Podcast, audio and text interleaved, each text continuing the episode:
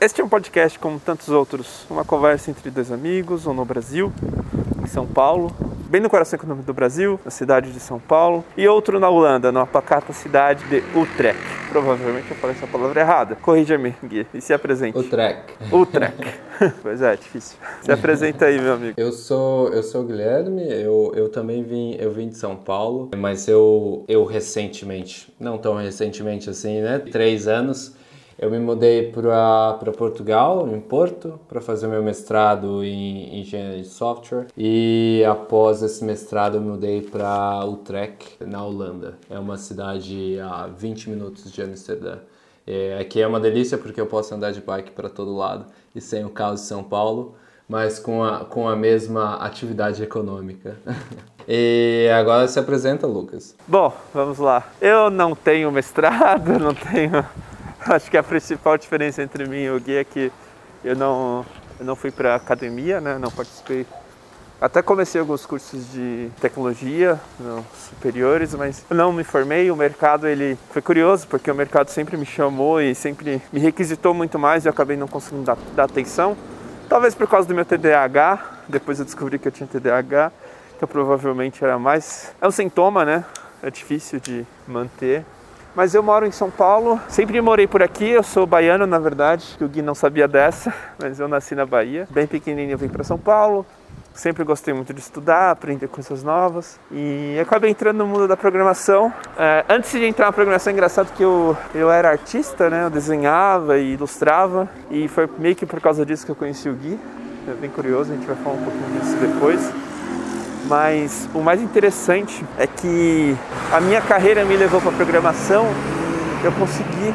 O mercado é um mercado tão, tão, tão vasto, tão necessitado, que mesmo sem eu ter a, o aporte, né, o, o qual é a palavra? O ensino acadêmico. É, o ensino acadêmico. Exato. O, o papel, o certificado. Exato. Sem, mesmo sem ter o papel, certificado algum, eu consegui avançar na carreira às vezes até o Gui acha que eu avancei muito rápido. Ele às vezes fica tentando se comparar. Poxa, mas você foi muito rápido, filho da mãe. Enfim, é, é um pouquinho isso. Hoje eu sou desenvolvedor. Hoje eu tô tocando junto com o Gui Abadico, mas eu há pouco tempo estava na COV, passei pela Stefanini, enfim, foi, foi uma carreira muito. Eu sinto que foi uma carreira muito cheio de resultados bons, sabe? Foram ótimas conquistas, assim, que muito orgulho. Enfim, é algo muito gostoso. Então, eu me vejo dessa forma, como alguém que conseguiu, mesmo sem o certificado, conseguiu com garra e muita oportunidade, né? Eu vejo que é o mercado que dá essa oportunidade. A primeira coisa que eu queria levantar é por que, que a gente quer transformar as nossas conversas em, em um produto e porque, qual seria o ganho dos nossos ouvintes ao ouvir as nossas conversas. Você tem uma resposta para isso, Gui? Hum, eu, eu acho que muitas das nossas conversas são, são conversas que são principalmente pontos em que passamos no dia a dia e algumas delas têm muito valor. É claro que nem todas é, se aplicam em todos os episódios, em todas as empresas, em todos os locais, mas muitas delas têm, têm valor uh, até mesmo para nossa equipe em que a gente se vê em, em situações do dia a dia, em, em relações decisões, ou até mesmo aquela, aquela conversa de para tirar que, aquele peso das costas. E eu acho que algumas delas entregam um, um valor muito bom e uma, uma visão bem diferente do que a, algumas pessoas têm no mercado. É, eu concordo, eu acho que é, vocês ao longo desse episódio vão perceber que são perfis muito diferentes, meu e do Gui. São perfis complementares desde o início, acho que isso é bem legal. E a gente se questiona e aprende muito e sente o progresso, sabe?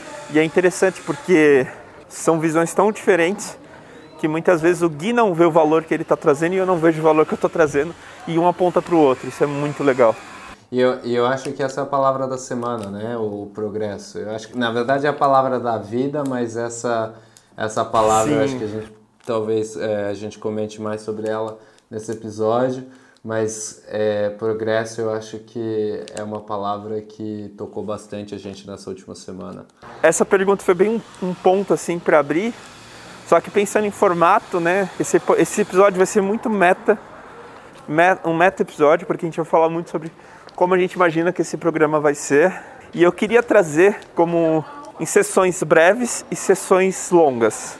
Na verdade, uma sessão longa, que seria o tema principal, é, e, e algumas sessões breves. É, por exemplo, talvez ler comentário, discutir alguma coisa que a comunidade trouxe, tudo sessões breves. E uma sessão longa que seria um tema aí mais trabalhado e tal. E para a primeira sessão breve, uma sessão, uma possível sessão breve mais fixa, para a gente sempre ter em mente, é trazer aquilo que a gente aprendeu na semana, né? Primeira coisa que eu queria falar sobre essa sessão é que não significa que é uma resposta final. São coisas que eu e Gui fomos expostos, a gente discutiu, uh, pessoalmente, né, no privado, Sim. e que a gente vai trazer aqui para compartilhar e convidar quem estiver ouvindo a também colaborar com essa discussão. Você quer dar, dar, dar início nisso aí, Gui? Na verdade, eu gostaria de fazer uma pergunta, que essa é a, é a pergunta da semana que, que me tocou e eu acho que tocou a nossa, nossa comunidade aqui. É, o que para você, Lucas, você acha que, que seria é a felicidade, o que traz felicidade hoje no, no, seu dia a dia, desde as pequenas coisas até as maiores, assim, profissionais e...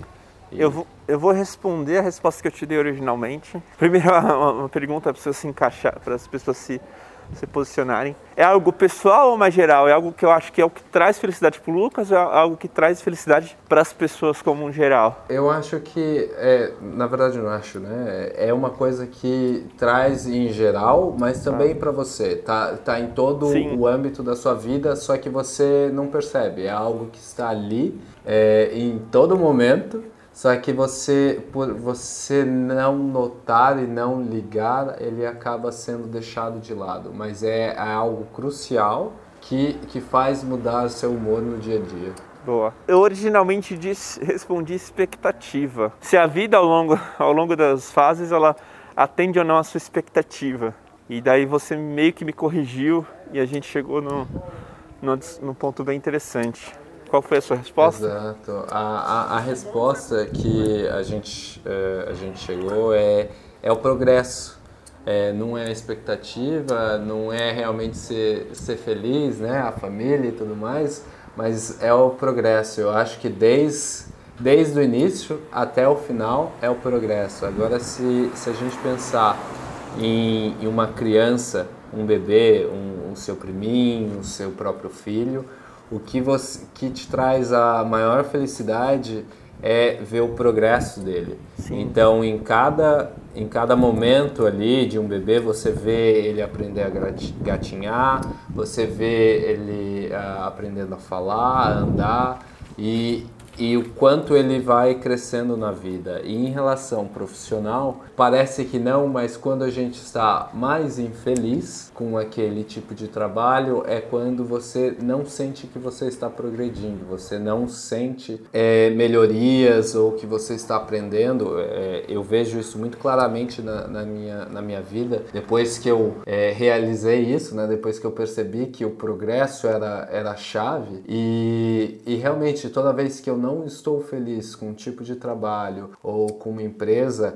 é porque eu sinto que eu estou estagnado, que eu não estou ali progredindo, né? E, e é mais engraçado, isso vai até a nossa, nossa velhice, que se hoje você vê para sua avó ou para o seu avô, o que mais deixa ele feliz é ver você progredindo pra, na vida. Então, quando você fala, olha, avó, eu consegui um, meu primeiro emprego, estou casando, eu comprei uma casa, subir de posição na empresa e ele fica realmente muito feliz nesse, nesse ponto, porque nesse momento, claro que ele pode, mas ele já não tem tantas oportunidades de, de progresso e ele acaba ficando muito feliz pelo é, progresso da família. Eu acho que essa seria a resposta mais completa assim, em Sim. relação ao que deixa, deixa feliz. É, tem coisas muito interessantes. Isso, isso foi muito interessante que teve um impacto. Usei mais ou menos as palavras para ser o mesmo conceito conceito para os nossos colaboradores na, na, empresa, que é uma comunidade agora, né? Somos mais de 15 Sim. pessoas. E foi muito, muito incrível porque fez sentido. É, o Pedro foi muito interessante, que falou, mano, faz todo sentido, porque toda vez que eu, que eu questionei sair de uma empresa, é porque eu falei, putz, tô parada, não vejo mais aonde progredir. E é bem claro para ele essa situação. É, e é bem interessante. E eu trago agora para o lado pessoal. Eu estou casando casa em dois meses e a gente está reformando o apartamento, né? E o que mais Sim. trouxe felicidade para mim, para mim, para minha noiva, foi ver o apartamento com a nova cara, sabe? A mudança, sabe? Poxa, tava X, a gente até fez aquelas fotos de antes e depois.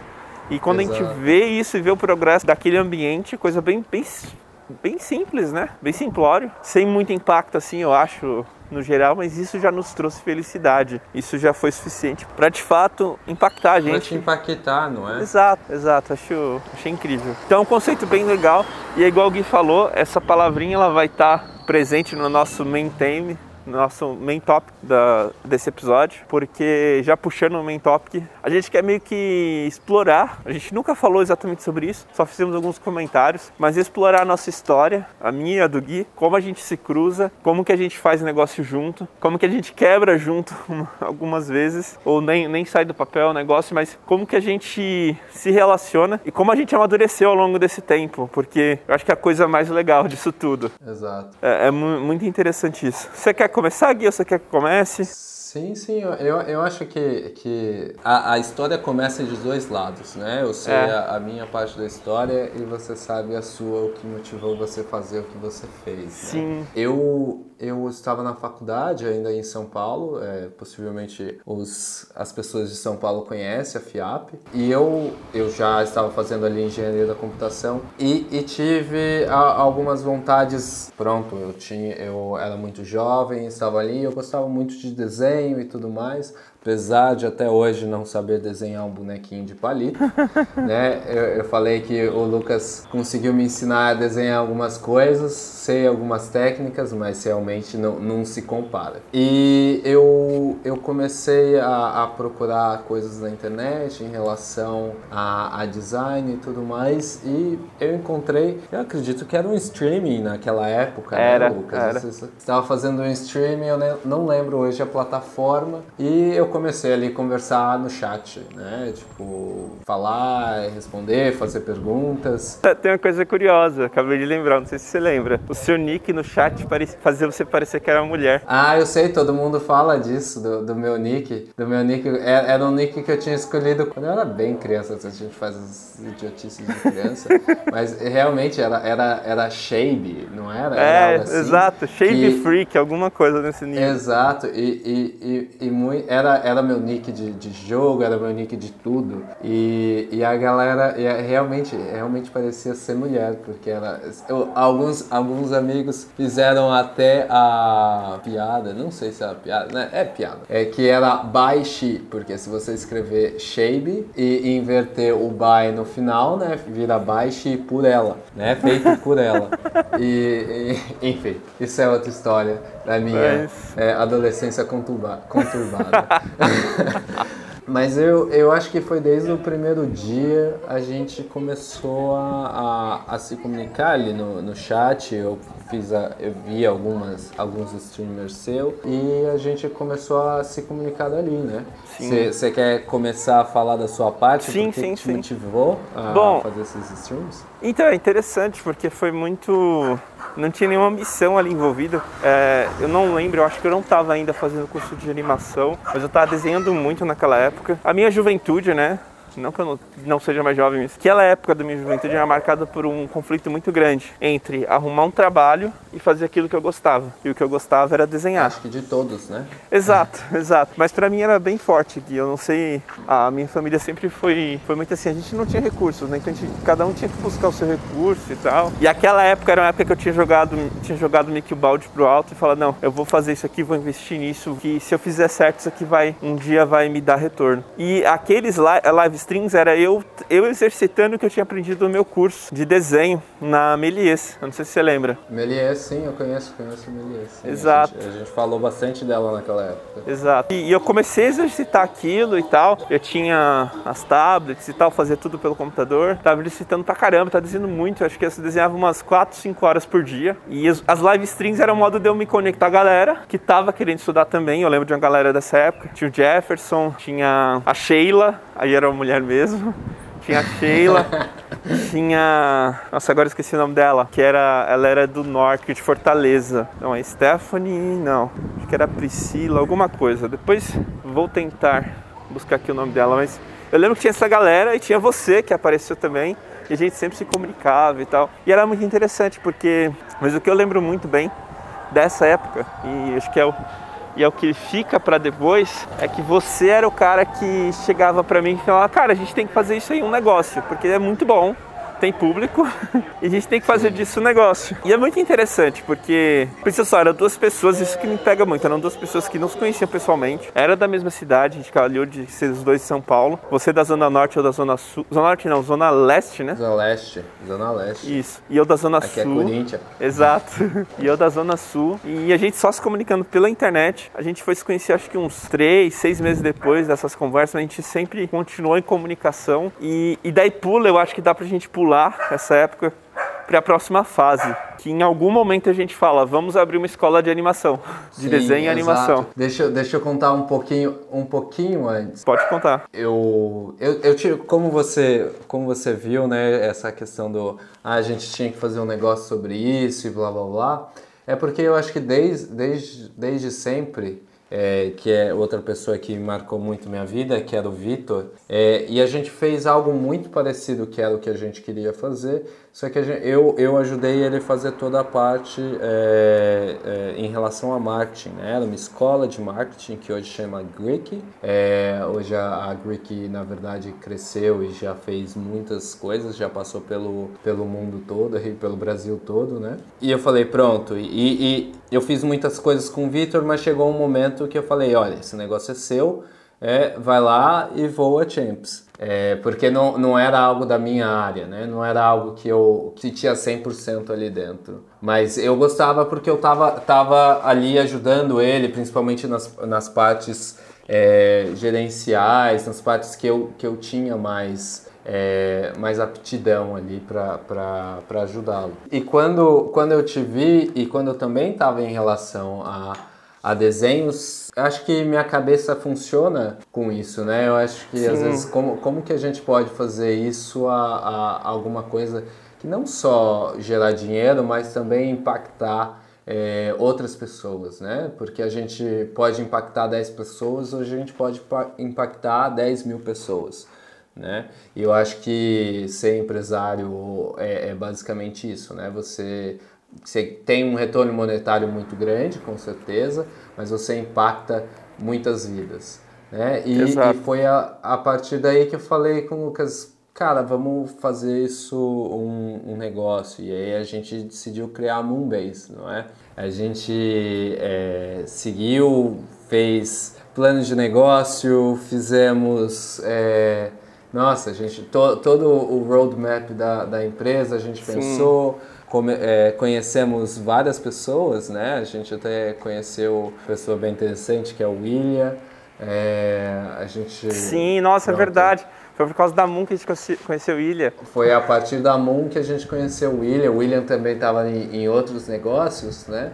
Isso. E, e aí a partir... É bom, é bom abrir um parênteses e falar quem que é o William, porque assim, se a gente falar só no William, ninguém, ninguém reconhece. Mas se a ninguém gente falar... Sabe, ninguém sabe. Van Heck, cara, 90% do que eu acho que é a nossa audiência vai tipo, caraca, é o William da Van Heck. Exato, é o William Van Heck, exato. Foi ali que a gente conheceu ele. Foi uma oportunidade de talvez utilizar o espaço dele, né? De, de, todo, de todo esse desse processo. É, mas também ali a gente era muito imaturo, né? Eu, pelo menos eu, eu acho que eu tinha 20, 19 anos, eu acho que Acho que era, você era bem novinho. Eu tinha 19 anos e você já tinha 60. Queria eu, né? É... Nessa época, falar de maturidade, né? Vou falar de mim. Eu sempre achei você muito mais maduro do que eu. É, você fala que você é imaturo, mas eu era muito imaturo. Porque, tipo, sempre tinha esse conflito que eu comentei, né? De ter que trazer recurso, de ter que se manter e ao mesmo tempo de não ter alternativa, de. Que assim, a verdade é que todo caminho é um caminho bem difícil, né, Gui?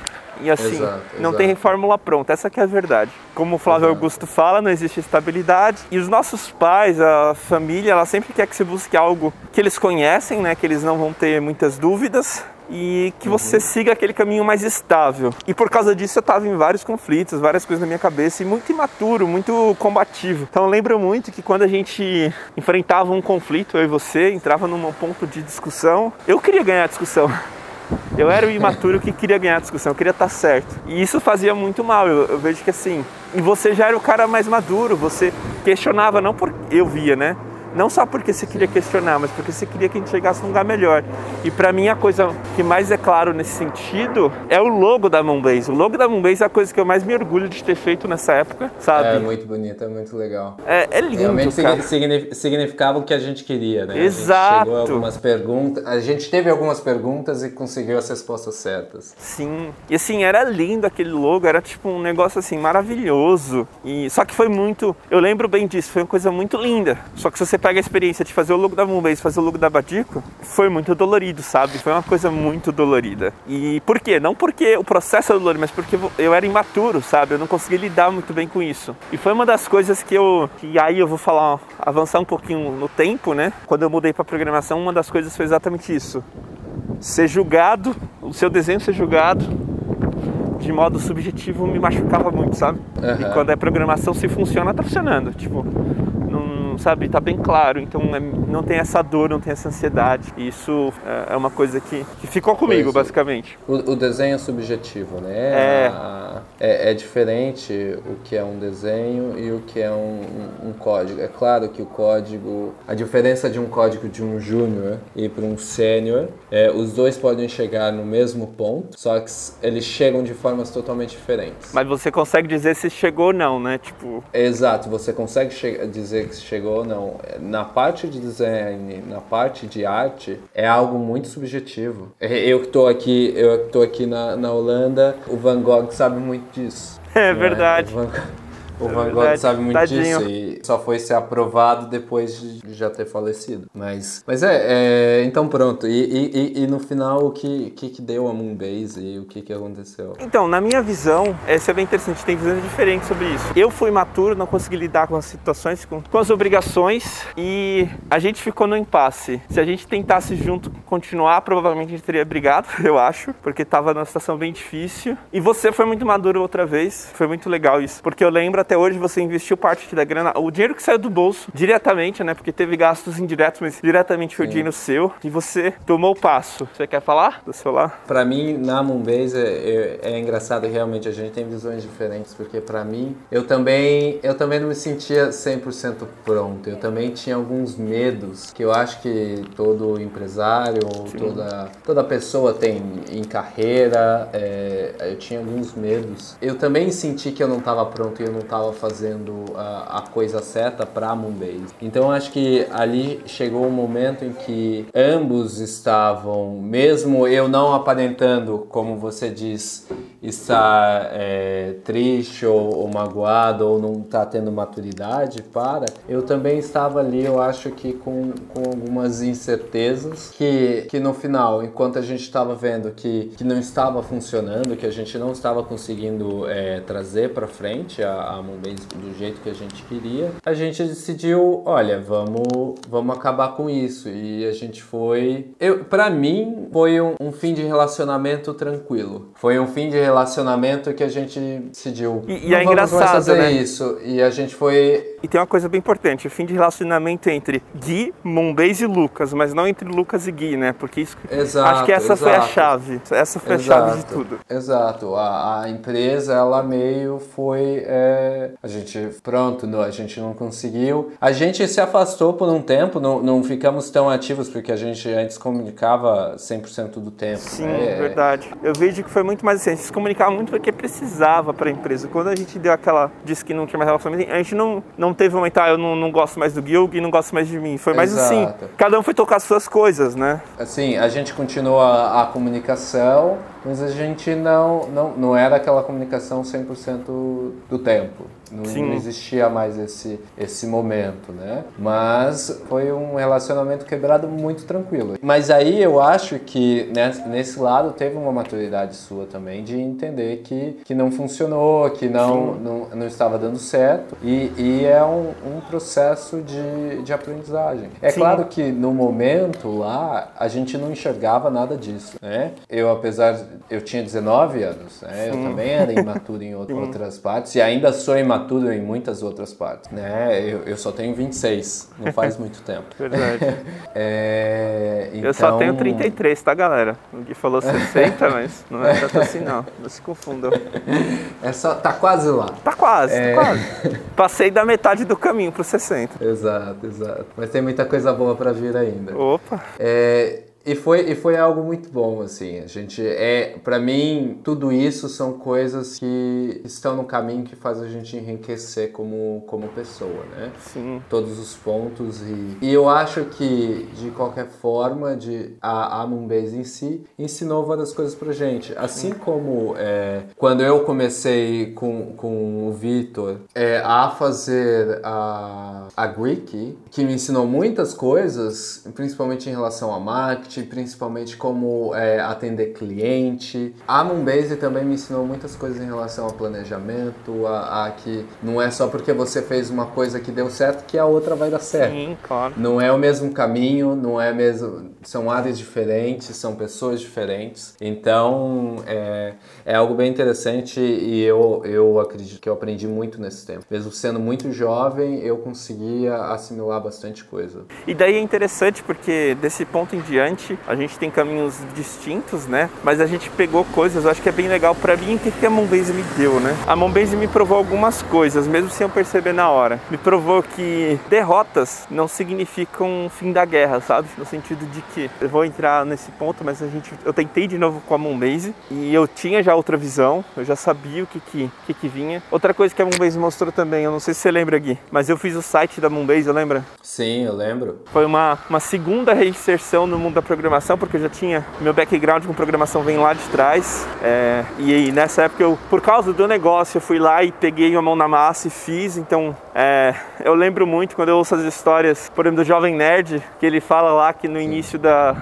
Quando ele começou o blog, né? Tipo assim, quando ele começou a programar foi por causa do blog, se eu não me engano. Ele tava fazendo, ele tava na faculdade. Não, eu lembro bem qual, foi o ponto. Ele fala que ele começou a mexer em PHP por causa de fazer a loja do Jovem Nerd, a Nerd Store. Pra mim foi mais ou menos a mesma coisa, só que com HTML e CSS foi por causa da, da, da Moonbase. Isso foi fantástico, porque lá na frente deu muitos frutos. Exato, exato. Eu acho que parece que não, mas às vezes muitas atitudes nossas que, que no momento você acha que não, não é nada, te gera uma base para você construir coisas muito maiores. É, mudar de carreira, por exemplo. Exato. E, e daí foi bem interessante, deixa eu puxar aqui a minha visão, fazer um resumo. Como eu falei, eu tava num momento, tava em momentos bem difíceis, tinha que gerar renda e tudo mais, buscar os meus recursos por causa da situação da família e tal. É, meus pais sempre tiveram uma empresinha deles que ainda tem, só que era era aquela empresa bem familiar e que normalmente só dava para básico da família, né? Então não tinha nenhum tipo de luxo, não tinha nenhum tipo de liberdade financeira. E eu sempre percebia que, tanto por causa desse, desse- dessa, dessa época, mas eu percebia muito que eu precisava de um negócio, eu precisava empreender, porque seguir pelo caminho que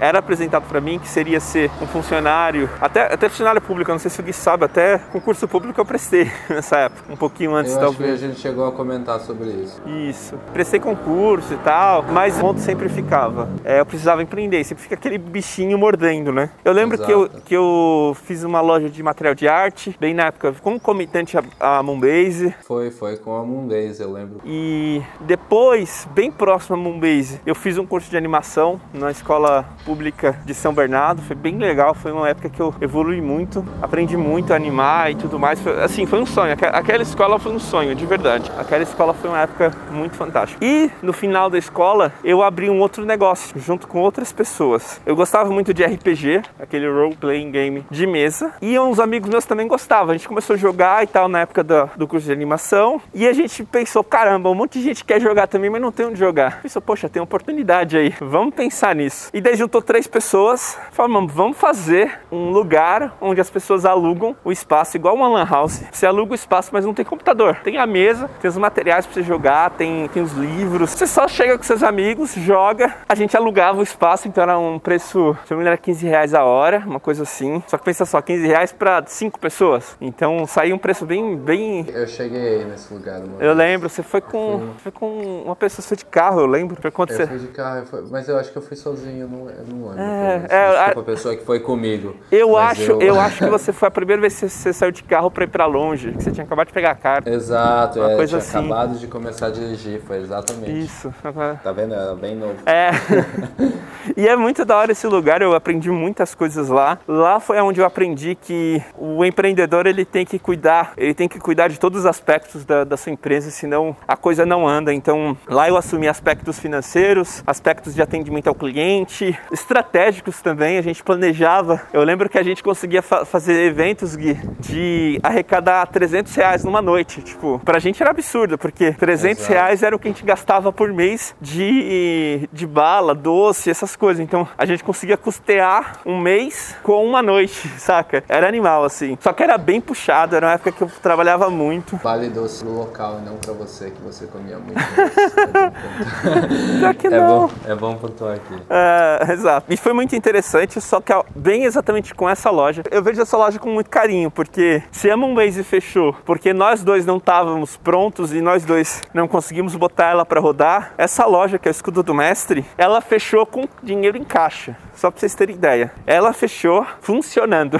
Isso é bem curioso. Eu não lembro porque ela fechou. Ela fechou basicamente porque eu comecei a ganhar mais dinheiro programando. Essa foi a verdade. Eu lembro que eu falava para você, né? Você vai para programação que, que, é melhor. Exato. É, eu, eu, pelo menos eu comentava para você algumas vezes, Sim. tipo, vai para programação que você consegue um bom grana. Exato, exato. E nessa época o que, que aconteceu? Eu tinha lá junto com o Gui começado com HTML e CSS. Por causa da loja isso é muito legal, porque mesmo a loja não tá dando certo e a gente, eu de várias coisas, ela me deu coisas muito boas. Então eu comecei a me consultar com psicóloga, então comecei a ter um acompanhamento e juntos, eu e essa psicóloga, a gente confirmou que eu era muito bom com coisas lógicas e que não ia ter aquela parte de ansiedade que a gente comentou. Então ia ser uma coisa muito, muito mais smooth, sabe? E eu comecei Sim. a programar algumas coisas. Eu lembro que o primeiro grande desafio foi até com um dos sócios da loja. A gente pegou um negócio lá para fazer com Kinect e tal. Foi uma porrada, uma coisa mais complexa para fazer. E eu sabia aquele pouquinho de HTML e CSS. Eu comecei a estudar um pouquinho de, de jQuery. Na época ainda tinha o jQuery era bem forte. E durante a loja eu arrumei o trabalho na Educamos Online. Então se você vai no meu LinkedIn, meu primeiro trabalho como programador é da Educamos Online. E foi meio que ali que tudo começou a se montar, sabe? Durante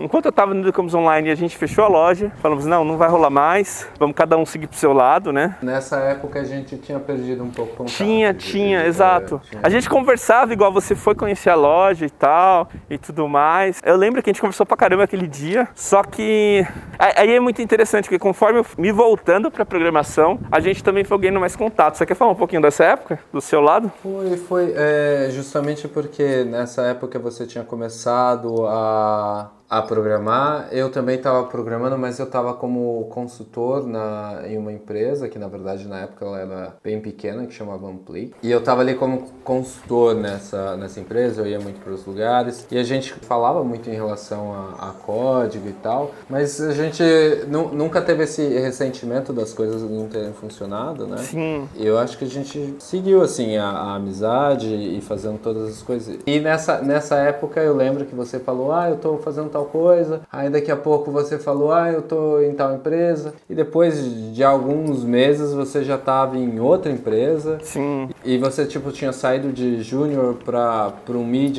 muito rápido. Sim. E do nada você já estava como sênior. Para mim foi um, um, um lapso, um, uma questão de Foi bem rápido, rápido, foi bem né? rápido. Exato. E aí eu lembro que, eu, que em uma parte eu já, eu já tava perguntando para você é, em relação às tecnologias, eu tava, já estava te utilizando como pessoas tipo, ah, se eu quero fazer isso, que tecnologia eu uso Sim. e blá blá blá, e eu já estava indo para você em relação ao técnico, Sim. né? E, e, querendo ou não, eu era o técnico. Verdade. Eu tinha feito a, a, a engenharia, né?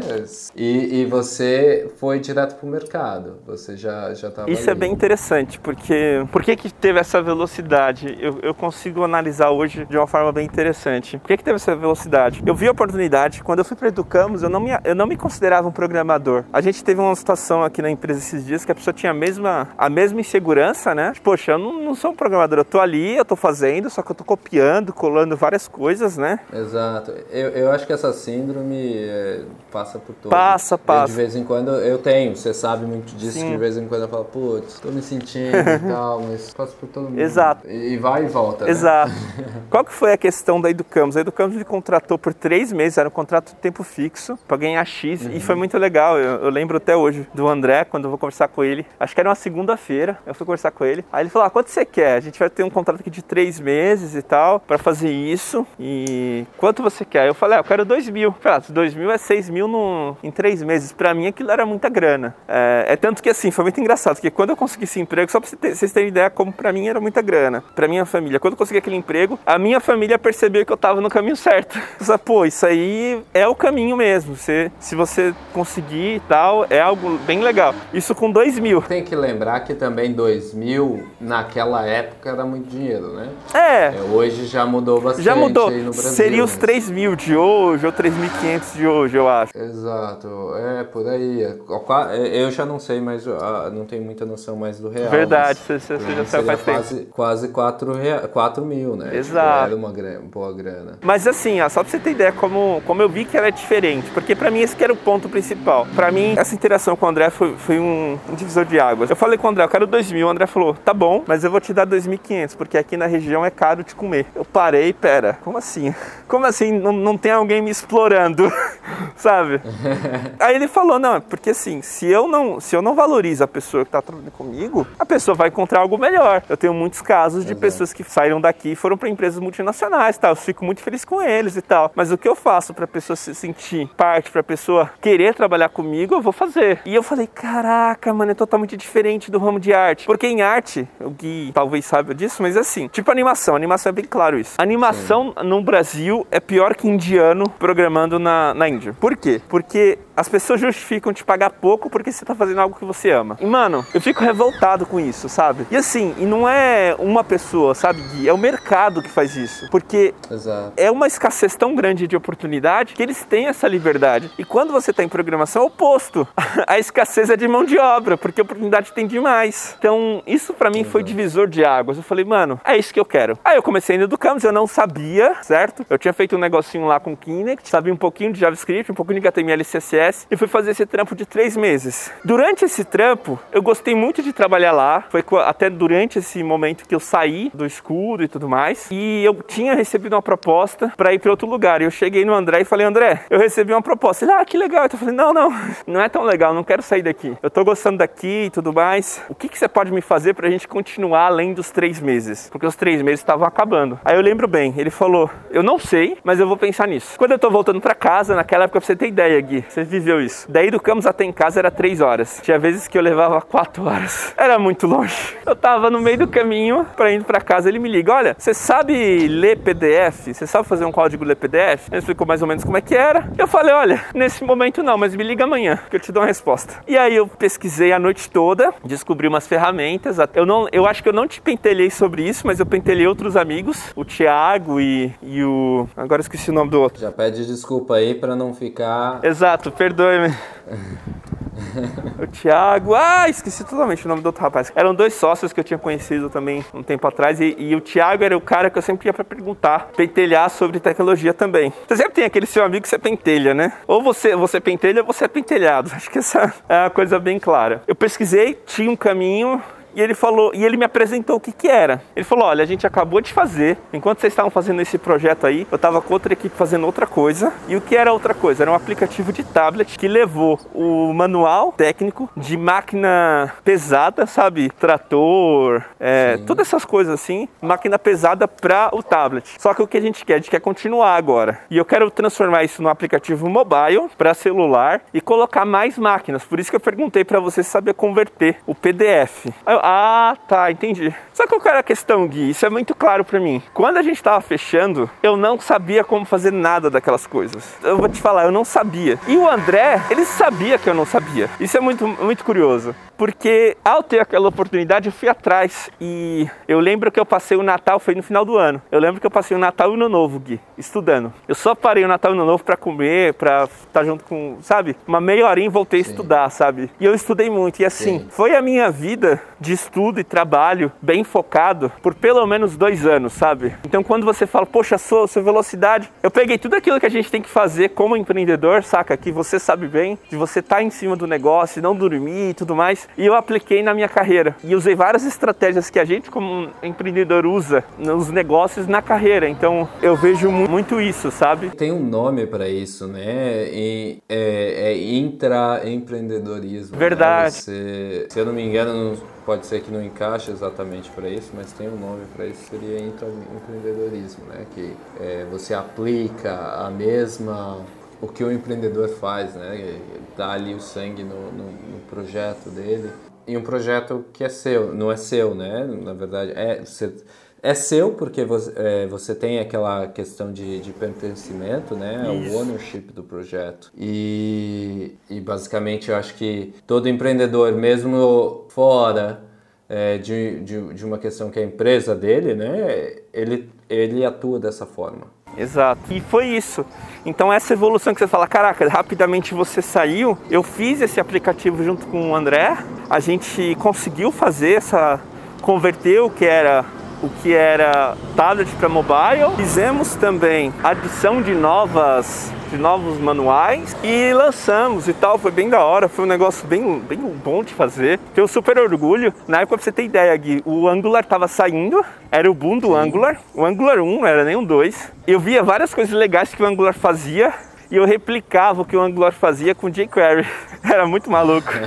É, eu replicava, tipo, eu pegava tudo que o Angular fazia e fazia com jQuery. Eu lembro que sabe aquele esquema de rotas? Sim, sim. Eu fiz exatamente a mesma coisa do Angular com jQuery nas rotas. Cara, dá muito orgulho de pensar e ver, tipo, você, você começar a sua carreira e você pegar um negócio desse tão desafiante e sair do outro lado, sabe? Exato, exatamente. E daí foi muito engraçado, porque quando eu saí da, da, da Educamos, que foi quando você falou, você tá numa empresa, você tá na outra, eu sabia o que eu queria. O André queria fazer umas outras coisas, eu falei, André, mais ou menos a mesma coisa que aconteceu com a Mui, com a gente. Eu falei, André, não vai rolar, cara não é isso que eu quero fazer. Ele queria fazer umas coisas com 3D, com realidade aumentada. Eu falei, cara, eu quero focar em aplicativo, eu quero pegar um produto e desenvolver aquele produto, porque eu tô vendo que é aí que vai, que vai me fazer evoluir mesmo, né? E foi aí que eu comecei a procurar outros, outros empregos, né? Outras oportunidades. E nessa época foi muito legal, porque eu, eu coloquei outras bases também. Eu não quero empresa grande, porque empresa grande vai colocar muito obstáculo. Eu quero empresa igual a Educamos, que esteja fazendo um produto e que a gente seja dono daquele produto e que a gente desenvolva então, quando eu saí da, da Educamos, eu estava por volta de 3 mil já. Tinha ganhado alguns meses 3.500 por causa de bônus e tal. Eu fui com um objetivo, eu vou ganhar 4.500 a partir de agora. Bem, bem, bem assim, agressivo, né? Sim. E foi muito interessante porque eu consegui um projeto super pequeno. Eram três pessoas no projeto, mais o dono. Eu era a terceira pessoa, né? Tipo, a quarta pessoa se contar o dono. Eu ia fazer só o front tinha um rapaz fazer o back e tinha um cara de produto. E foi muito legal porque nessa época, além de eu desenvolver esse projeto, foi bem gostoso de fazer também. aprendi muito de JavaScript. Foi muito legal que eu aprendi JavaScript sem, sem jQuery nessa época. É, o Vanilla JavaScript. Exato. É engraçado a gente ter um nome para isso, sendo que é só é. JavaScript. é que ficou tão poluído, né, a cena do JavaScript e tal, sempre com framework e tudo mais. E a gente fez esse projeto, só que esse projeto ele em três meses, a gente tinha três meses para fazer. Quando a gente estava terminando de fazer, tava duas, três semanas para entregar. O cara que era dono, ele perdeu dinheiro e não tinha mais como dar sequência. Ele tinha o aplicativo, mas não tinha o dinheiro para dar sequência. E foi muito legal, que também foi outra, outro part ways, né? Foi outro momento que a gente se separou. Esses três continuamos amigos. Provavelmente até eu, a gente vai voltar a fazer negócio com um desses três, com cara de produto depois, porque ele andou sondando a Badico um off-topic aí, mas é muito legal porque, outra vez, fizemos coisas legais, avançamos, aprendemos, e aí é quando eu saio dessa empresa para ganhar 6 mil agora. A próxima empresa já, ganhei, já fui para entrar ganhar 6 mil. Esse é o meu lado disso que você falou, puxa, você estava numa empresa e foi ganhando cada vez ganhando mais por causa disso, sabe? Mas foi isso, é, esse era o meu lado daquela, daquela coisa que você falou, daquela evolução, sabe? Isso aconteceu em menos de, de um ano, essa, essa evolução. Eu comecei em 2017 2017 ou 2016 com 3 mil e terminei 2016 com 6 mil. Então foi uma evolução muito grande. Ali eu já era pleno, já era considerado pleno pelo mercado. Foi assim, aquela ideia do rocket, né? Do, do, do foguete. Depois disso, eu acho que a gente, eu, eu vim, eu vim aqui para Portugal. A gente já, já estava em um, em um contato. Né? Já. Né? A gente já estava, já se conversava é, até um pouco mais. E pronto, dentro eu tive apenas duas, duas empresas. Uma eu fiquei um pouco tempo porque apareceu essa outra oportunidade que foi o caso da da Bisaline. E a partir dali eu, eu acho que no mesmo sentido em que você eu, enquanto estava trabalhando para a Bisaline, eu estava fazendo o mestrado, mas assim que eu terminei o mestrado, eu tive tempo para empreender, né? O, dentro da própria empresa, né? O intraempreendedor, né? Você não está pulando uma parte? Qual parte? A sua startup lá em Portugal? Ah, é verdade. Eu... Poxa. Na verdade, a startup, ela foi algo rápido na minha vida, essa startup. É, na verdade, em um grupo de amigos em Portugal, que também tem muito muito forte essa questão de empreendedorismo. Eles precisavam de um CTO, eles precisavam de alguém da, da parte técnica e também para ajudar ali no, no código. Foi um momento muito difícil da minha vida porque como a startup ainda não pagava dinheiro, não tinha dinheiro, né, para me pagar, eu estava trabalhando para uma empresa, fazendo meu mestrado e atuando na, na startup que estava passando por um processo de aceleração na, em Lisboa. E você morava no Porto, né? E eu morava no Porto, em Portugal, então são três horas de diferença. Então eu teve uma época da minha vida que basicamente eu parei de assistir aula no mestrado. eu tocava as duas empresas, né?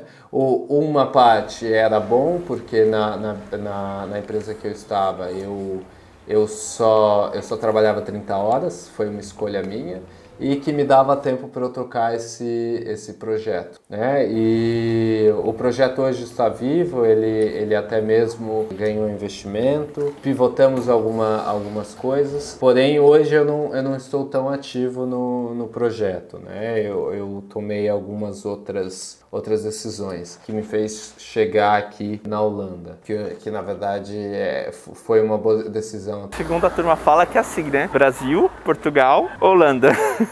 É, exato, exato.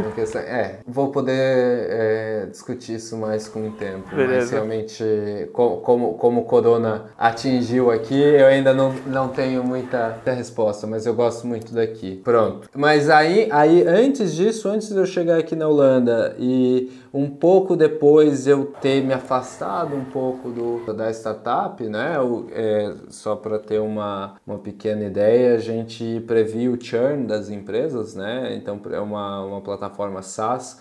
A gente utilizava machine learning, que foi até um dos motivos que meu mestrado foi em relação a machine learning, né? É, eu fiz um mestrado em relação a meta learning e a partir a partir daí a, a, partir desse, não foi um rompimento, mas a partir desse desligamento gra, gradativo, eu dentro da, da empresa que eu estava atuando, eu consegui empreender ali dentro, né? E a gente utilizava um software bem antigo em Java, HTML, jQuery, e eu consegui convencer os donos da empresa a investir em uma plataforma mais moderna em que a gente pudesse usar a AWS, que a gente pudesse usar Lambdas, Node.js, React.js e Socket.io. Então a empresa já tinha uma ideia do que deveria ser o software dela e eu peguei essa ideia e no meu tempo vago eu criei um MVP com toda a parte de Socket.io, Node.js, React.js e mostrei para eles o que, o que poderia ser feito. E a partir daí eu basicamente ganhei esse projeto. Eu ganhei um budget, eu ganhei uma, uh, um investimento da parte deles e foi a partir daí que eu falei, pronto, eu não, não consigo fazer tudo isso sozinho porque é para ser um produto SaaS é, para uma empresa que antes era uma empresa também é, mais voltada à consultoria,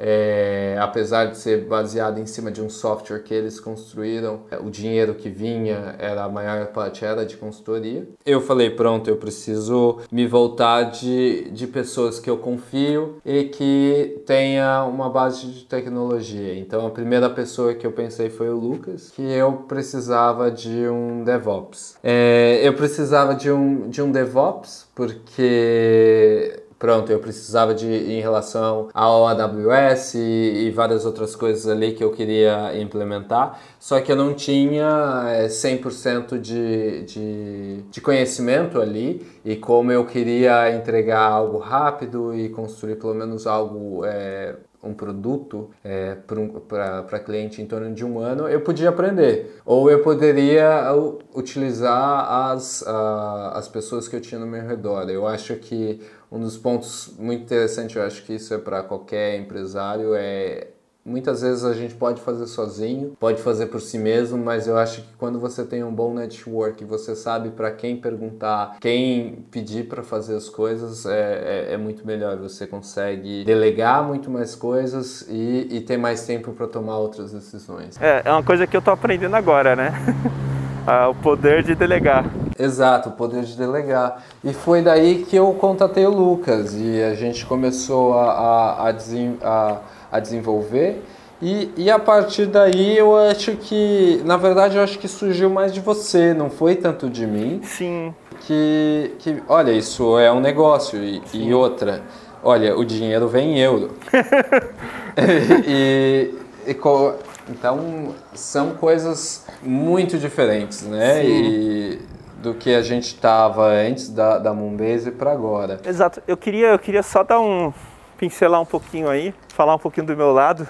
Na época que o Gui veio para mim, né, eu estava na COV, eu tinha passado um tempo depois dessas histórias que eu contei, eu tinha passado já por uma época só programando em React, outra época programando APIs em, com serverless na Stefanini, fazendo o, o Open Bank deles. E depois a gente trabalhou, eu trabalhei um tempão na COV. Mas daí era um momento bem diferente daquilo que eu tinha falado. Eu não estava mais passando tanto tempo estudando, eu não estava mais passando tanto tempo aplicado. Sabe aquele momento que você tem fases na vida, né, Gui? Que tem uma época que você está aplicado, que você está semeando e outras que você está colhendo. E eu estava colhendo aquilo e estava muito fácil. É, é, é, essa mesma situação. Eu estava tava muito fácil na COV. Não tinha muitos desafios. Na época que o Gui vem com essa proposta, também surge uma proposta para mim é, pessoal de eu trabalhar com DevOps em uma outra empresa. E foi muito interessante porque quando as pessoas me falaram e apontaram, isso é muito legal, aquela coisa que a gente, a gente não vê quando você conversa com outras pessoas, quando você discute, quando leva, as pessoas apontam coisas sobre você que, que são muito ricas. E as pessoas me apontaram, olha, o seu perfil empreendedor ele é, ele é, muito útil em uma posição de DevOps, porque o DevOps tem que resolver, o DevOps tem que, tem que saber desenvolver, mas também operar. E operar é você tocar o um negócio. E isso foi muito rico para mim nessa época e casou direitinho. Até eu comentei com o Gui, Gui, olha só o que aconteceu. Eu falei, ah, é verdade, tá vendo?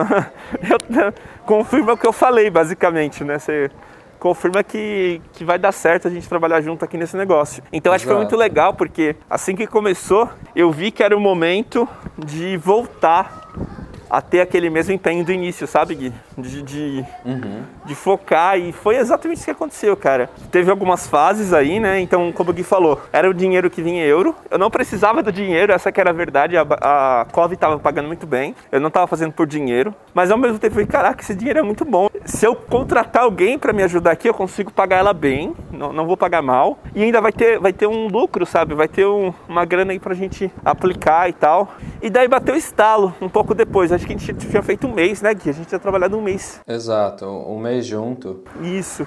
Eu falei, Gui, você não tá com tempo de fazer o front-end. Você tá falando que vai fazer, mas você tá enrolando. Você tá com muitas outras obrigações. Tocando cinco, cinco outros projetos, tava difícil. E ainda mudando de país, né? Então, mesmo meu tempo livre não, não tinha. É verdade, você tava bem na época da mudança. E aí, o Gui já tinha me perguntado se eu conhecia alguém pra, pra trampar com ele, né, da parte front. Mesmo, mesmo, mesmo acordo comigo, né? Só que o Gui não, não teve porque é diferente, isso eu entendo perfeitamente do Gui. A gente se conhecia e o Gui sabia que podia contar comigo, né? E essa outra pessoa, eu conhecia outra pessoa. O Gui não conhecia.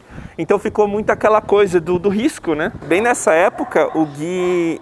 Eu, a gente tinha apresentado esse cara, o Gui não confiou. E aí eu falei para ele, depois de um mês, falei, cara, faz o seguinte, eu trago a pessoa, vocês pagam a mesma hora que vocês estão pagando para mim, e eu lido com essa pessoa e a responsabilidade de fazer o front-end é minha, mas fica bem claro para vocês aí do outro lado que eu tô tendo ajuda. E foi aí que começou a empresa, a nova empresa, né? Na verdade é a terceira, só que a segunda que de fato sai do papel. Exato. E foi muito interessante porque aconteceu muito rápido. Num mês a gente tinha três, duas pessoas trabalhando, eu e mais um. No mês seguinte tinha três, no, um mês depois já tinha seis pessoas e pula agora seis meses a gente está com 15 pessoas na equipe. E com mais projetos. E né? com mais projetos, e, é verdade. E com mais projetos. A gente não tem só, não tem só esse projeto, tem outros projetos também e, e um pouquinho pique na hora de escolher um projeto ou não quando bate na porta. Exato, a gente, o ponto é esse, a gente tem o nosso foco, por a gente focar na Europa, a gente consegue fazer caixa, a gente não é cash burning, né? A gente tem dinheiro. A empresa, eu digo a gente, é a empresa, não é nem o Gui e o Lucas, a empresa tem dinheiro. Igual eu falei lá no início eu não precisava da grana. Então eu deixei na empresa. A empresa tem dinheiro, ela consegue se manter, consegue pagar os colaboradores e consegue investir em algumas coisas ainda que, que são necessárias. E cara, é muito da hora. Eu tô, eu, é uma fase da vida muito boa porque a gente está conseguindo crescer e eu vejo que eu estou aprendendo muito. Uh, não sei se o Gui tem essa noção, mas eu tenho aprendido muito na parte de, de liderança mesmo, sabe, Gui? De ter pessoas que, que contam comigo e tal, porque só para deixar claro como é que funciona, o Gui tá do outro lado, ele é parte cliente, parte, parte, parte nossa também, nos ajudando e dando conselho e tal, bem, bem conselheiro. Mais advisor, né? Exato. Do meu lado, né? Exato. E eu tô aqui no dia a dia com as pessoas, é tudo remoto, a gente nasceu no meio da pandemia, então e a gente não tinha essa ambição de ter todo no local. Então, por exemplo, tem uma pessoa em Minas, tem uma pessoa no Piauí e tem o resto da equipe aqui em São Paulo, cada um numa região. E assim, a gente. Até agora a gente não fez nenhum churrasco para juntar todo mundo. Talvez quando o Gui vir para o Brasil a gente faça isso. E, e, tem sido muito louco, porque veio as pessoas para nos ajudar, a gente inseriu pessoas. Depois, quando estava com as pessoas estabilizadas, a gente colocou mais, mais projetos. E agora estamos atrás de mais projetos. Enfim, é muito louco isso. Eu, eu vejo isso como uma coisa. É tudo fruto, né, Gui? Porque agora a Sim. gente falou lá no início sobre como que a gente era quando entrava em discussão, em, em conflito. Agora eu quero entrar em conflito com o Gui porque eu sei que eu vou aprender muito, sabe? Eu sei que eu vou ver uma, um lado que eu, que eu, não, não, que eu não conheço. É, na verdade, é, se a gente entra dentro de um conflito com essa, essa mentalidade, não tem como sair perdendo, sabe? Exato. Porque, porque você tá ali tentando aprender e no final o conflito não é uma briga do que a gente geralmente está acostumado, né? Do que quando a gente pensa em conflito a gente pensa em uma briga. Você acaba pensando, você acaba recebendo mesmo um aprendizado. Você está ali tentando absorver o conhecimento daquela pessoa de certa forma e tentando entender o outro lado, você acaba sempre ganhando. No final não quer dizer que você vai sair concordando com aquela pessoa, mas você cria também uma empatia, você também cria é, alguns conhecimentos do outro lado que você não tem. Então, é, em um futuro, quando for para resolver situações parecidas ou até situações que não, não têm o mesmo contexto, você podendo resolver de forma mais simples porque você já teve uma experiência parecida, uma experiência que, que te trouxe é, um conhecimento que você não tinha antes. Sim, sim. E é muito legal, né? A gente tem feito uma, um movimento nos últimos um mês, dois meses, conversar com pessoas, isso partiu até de você, e eu copiei Sim. mais ou menos, de você conversar com pessoas, apresentar o que a gente está fazendo, e a gente ouviu muito e aprendeu muito com isso, né? Exato. Hoje eu quero mudar o nosso site exatamente porque a gente aprendeu que talvez estamos nos, nos vendendo errado. E isso é incrível, Exato. tipo, uma empresa perceber, tipo, num um mês de lançamento entre aspas, oficial com o site e tudo mais, que fez um site errado. E assim, cara, para mim isso é muito rico. Pode ter gente Sim. que vai achar, caraca, que, que bosta, você gastou, você gastou dinheiro. Não, não. É um aprendizado muito rico, sabe? A gente tem aquele, aquele ponto, né? Que eu sei que esse eu acho que é o meu lado. Eu jogo sempre no seguro, né? Eu, eu falo pro Lucas, eu sempre jogo no seguro. Hoje a gente tem caixa e hoje a gente pode é, algumas pequenas coisas é, arriscar, porque a gente decidiu ser um pouquinho mais conservador e fazer um pouco de caixa para depois é, poder ter esses riscos e principalmente esse, esse aprendizado, né? Porque hoje para mim, se a Badico terminar amanhã, a gente criou uma boa comunidade, a gente impactou 15 vidas de formas extremamente positivas. Eu fico muito feliz que um, alguns deles que eu converso mais frequentemente que eu vejo que realmente a gente está fazendo uma mudança, que eu vejo que a, as decisões da vida e o aprendizado que a gente tem passado para nossa comunidade, para os nossos que a gente faz tech talk, para as mentorias e tudo mais, tem sido muito enriquecedor para pessoas que, como a gente, está iniciando carreira também, alguns também são mais sêniores, mas também estão tendo é, é, aprendizados muito bons assim para a vida. Então eu acho que hoje a, a Badico nada mais é do que aquilo que a gente estava começando no, no começo do podcast, né? Progresso.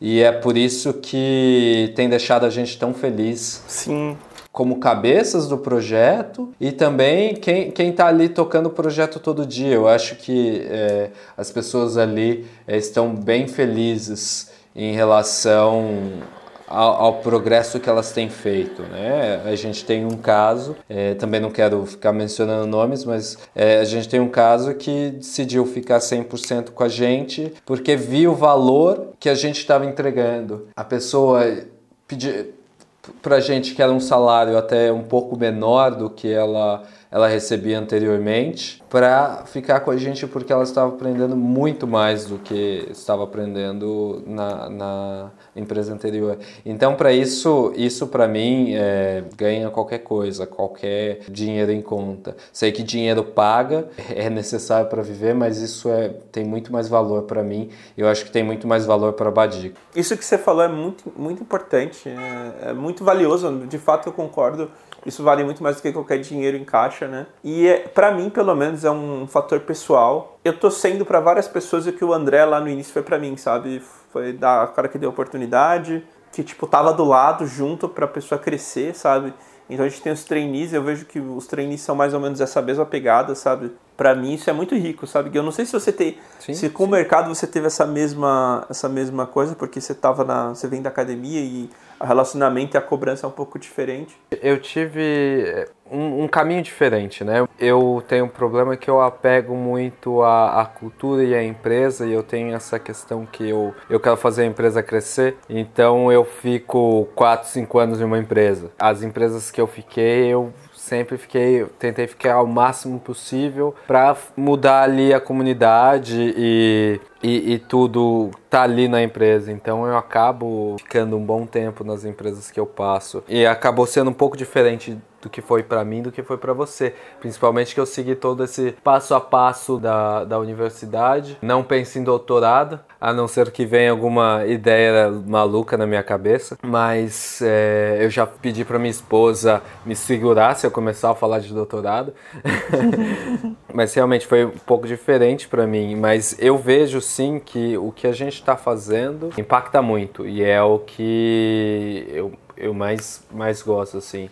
A gente tem um fuso horário bem diferente, né? Muitas vezes eu não participo das reuniões porque para mim é muito tarde. Algumas reuniões terminam meia-noite, sendo que aqui eu acordo seis e meia, cinco horas da manhã. Uhum. Para mim já, já fica mais pesado. É, e você é casado, né? E é, eu sou casado também. Se eu tiver, é aquela conversa, né? Se eu tivesse solteira, era diferente a situação. Mas a gente tem mudado muito, assim, as pessoas que têm passado pela gente, sabe? Eu, eu tô mais na, na, na Badico como advisor, né? Eu acho que é muito interessante que geralmente eu, eu participo de algumas reuniões, mas o meu ponto, acho que principal é dar conselhos do que eu acho é, em relações a pessoas, em relações aonde a gente está indo, é, em relações a clientes e, e, tudo mais. Eu gosto muito do meu papel, né? Eu gosto estar desse lado, assim. Eu, eu sinto falta de, às vezes, estar mais perto, mas também eu, eu gosto do, do papel que eu faço e eu vejo que,